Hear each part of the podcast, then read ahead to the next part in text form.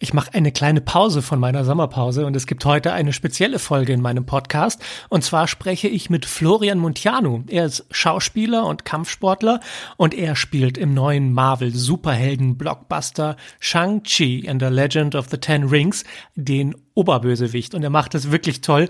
Äh, ich habe ihn jetzt getroffen hier in München und er ist schon so eine Gestalt, ne? Also es ist kein Wunder, dass er den Bösewicht spielt. Er ist über 1,90 Meter groß und richtig muskulös. Wenn man vor ihm steht, dann hat man schon mal ganz schön Respekt. Und wenn man sich dann mit ihm unterhält, merkt man, was für ein wahnsinnig netter, liebenswerter Kerl er ist. Also, Florian Muntianu, wir haben uns unterhalten über Marvel, über Erfolg, über Motivation, über das, was wichtig ist im Leben und auch über Gefühle. Aber jetzt habe ich ihn als Einstiegsfrage natürlich erstmal gefragt, wie sich das anfühlt, in so einem 200 Millionen Dollar teuren Film mitzuspielen, mit Spezialeffekten und allem, was dazugehört. Und er steckt mittendrin. Marvel ist natürlich sehr viel CGI. Ich meine, du hast, hast du den Film schon gesehen? Na klar. Genau, wenn du, wenn du jetzt zum Beispiel an den Film siehst, vor allem da auch äh, im Endfight und du siehst diese ganzen Dämonen auf dich zukommen, die gibt's ja natürlich nicht in Wirklichkeit. Das heißt, du musst schon auch teilweise wieder Kind werden und deiner Fantasie freien Lauf lassen. Und das war so das, was ganz neu war. Überrascht hat es mich jetzt nicht wirklich, außer natürlich das Ausmaß. Wenn du jetzt rundherum, rund um die Kamera gesehen hättest, wie viele Leute da am Werk waren, wie viel äh, oder was für Technik da auch benutzt wird, das ist natürlich sehr, sehr beeindruckend. Aber so ist es nun mal in der 200 Millionen Dollar äh, Production. Da wird natürlich auf die Kacke gehauen. Da ist sogar der Kaffee gut, der einem gebracht wird. Ja, genau. Sogar Für der. alle, die es nicht gesehen haben, du hast ja in dem Film statt einer Hand einfach so eine riesige Klinge, die aus deinem Arm rauswächst. Und das die ganze Zeit durchgehend. Also wie wurde das umgesetzt und wie sehr musstest mir, du dich dran gewöhnen? Mir den Rasierer. Ähm, ja, das war, das war natürlich sehr, sehr ungewohnt. Ich meine, ich komme ja auch ursprünglich aus dem Boxsport und habe diesen Sport-Background. Ähm, aber es war natürlich eine ungewohnte Sache, sich jetzt nur auf seine rechte Hand zu verlassen. Vor allem hatte ich einfach einen grünen Handschuh über meinen Arm drüber. Ich musste mir quasi vorstellen, dass ich mit diesem grünen Handschuh ein Schwert als Hand habe.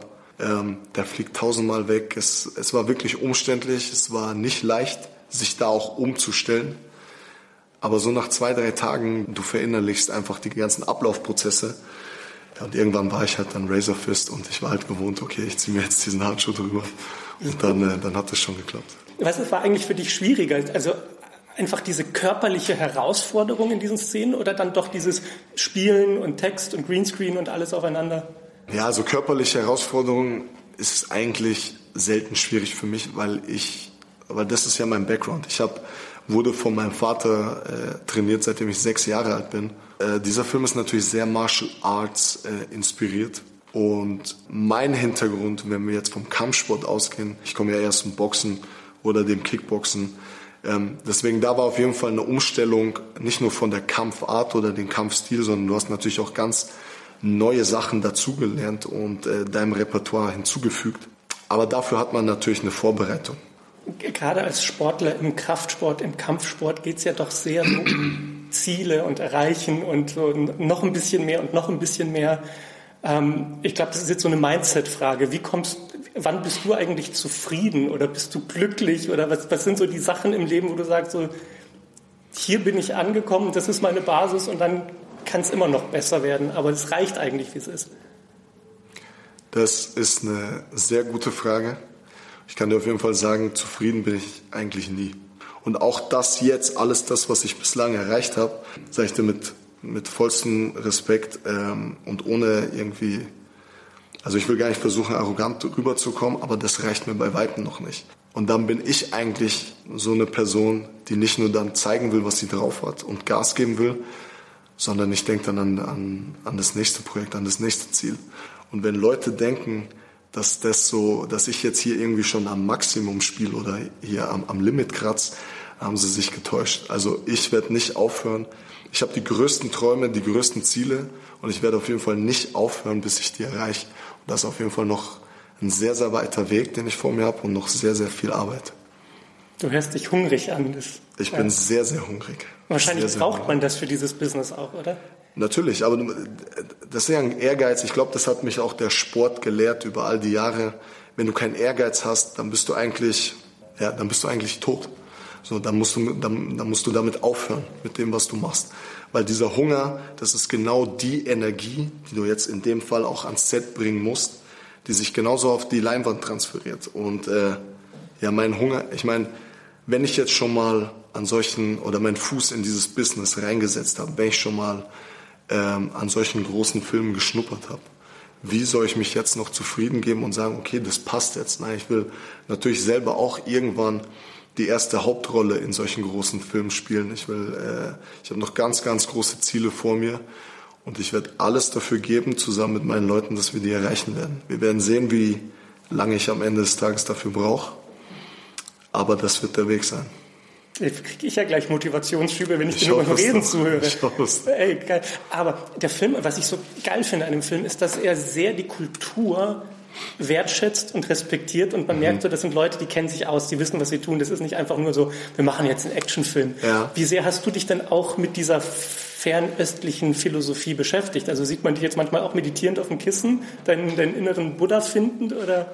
Also Meditation gehört schon immer, das ist schon immer so Teil meiner Routine, die ich vor allem ähm, in der Früh abwickle, um einfach äh, ja, Seele und Geist bisschen zu befreien von den ganzen Alltagssorgen.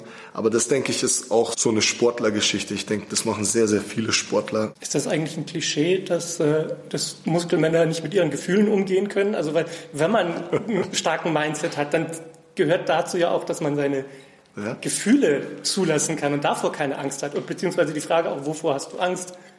Also um die erste Frage zu beantworten, auf jeden Fall. Ich denke, nur wenn man jetzt äh, groß und äh, vielleicht etwas muskulöser aufgestellt ist, heißt das ja nicht, dass man keine Gefühle hat. Ähm, und ja, ich bin auf jeden Fall ein sehr, sehr emotionaler Mensch, vor allem wenn es um meine Familie und um meinen engen Kreis geht. Da habe ich auch gar keine Probleme damit, Gefühle zu zeigen. Genauso wenig Probleme hätte ich damit äh, oder habe ich damit, Gefühle gegenüber einer Frau ähm, zu zeigen. Also das ist auf jeden Fall, das ist auf jeden Fall Schwachsinn. Dieses ja, wir sind harte Männer und wir dürfen auf jeden Fall keine Schwäche zeigen. Meiner Meinung nach ist das eher eine Stärke. Vor allem, wenn du äh, einen Menschen wirklich liebst, egal ob Frau oder Mann, ähm, dann äh, gehört es einfach auch dazu, Emotionen zu zeigen, weil es ist eine Art der Wertschätzung. Also jeder, der sagt, dass das eine Schwäche ist, der ist, glaube ich, fehl am Platz. Ähm, und ja, meine Ängste, ich meine, das ist natürlich eine sehr tiefgründige Frage. Ich habe natürlich Angst davor. Alles, was ich mache, ist natürlich für meine Familie und meine Familie stolz zu machen. Wenn jetzt natürlich meiner Familie, Gott bewahre, irgendwas passieren sollte, davor hat man am meisten Angst. Mir selber ist es eigentlich egal, was mit mir passiert. Damit kann ich am besten umgehen. Aber wenn's, wenn du jetzt genau auf diese Frage abspielst, wovor habe ich am meisten Angst, dann definitiv, dass irgendwas äh, mit meiner Familie oder mit meinen engsten Leuten passiert. Glaubst du, dass die, die, also macht dir die Zukunft Angst oder bist hast du so viel Selbstvertrauen, dass du denkst, das wird schon, das funktioniert mit meinem Plan? Du meinst jetzt mit meinen Zielen? Ja.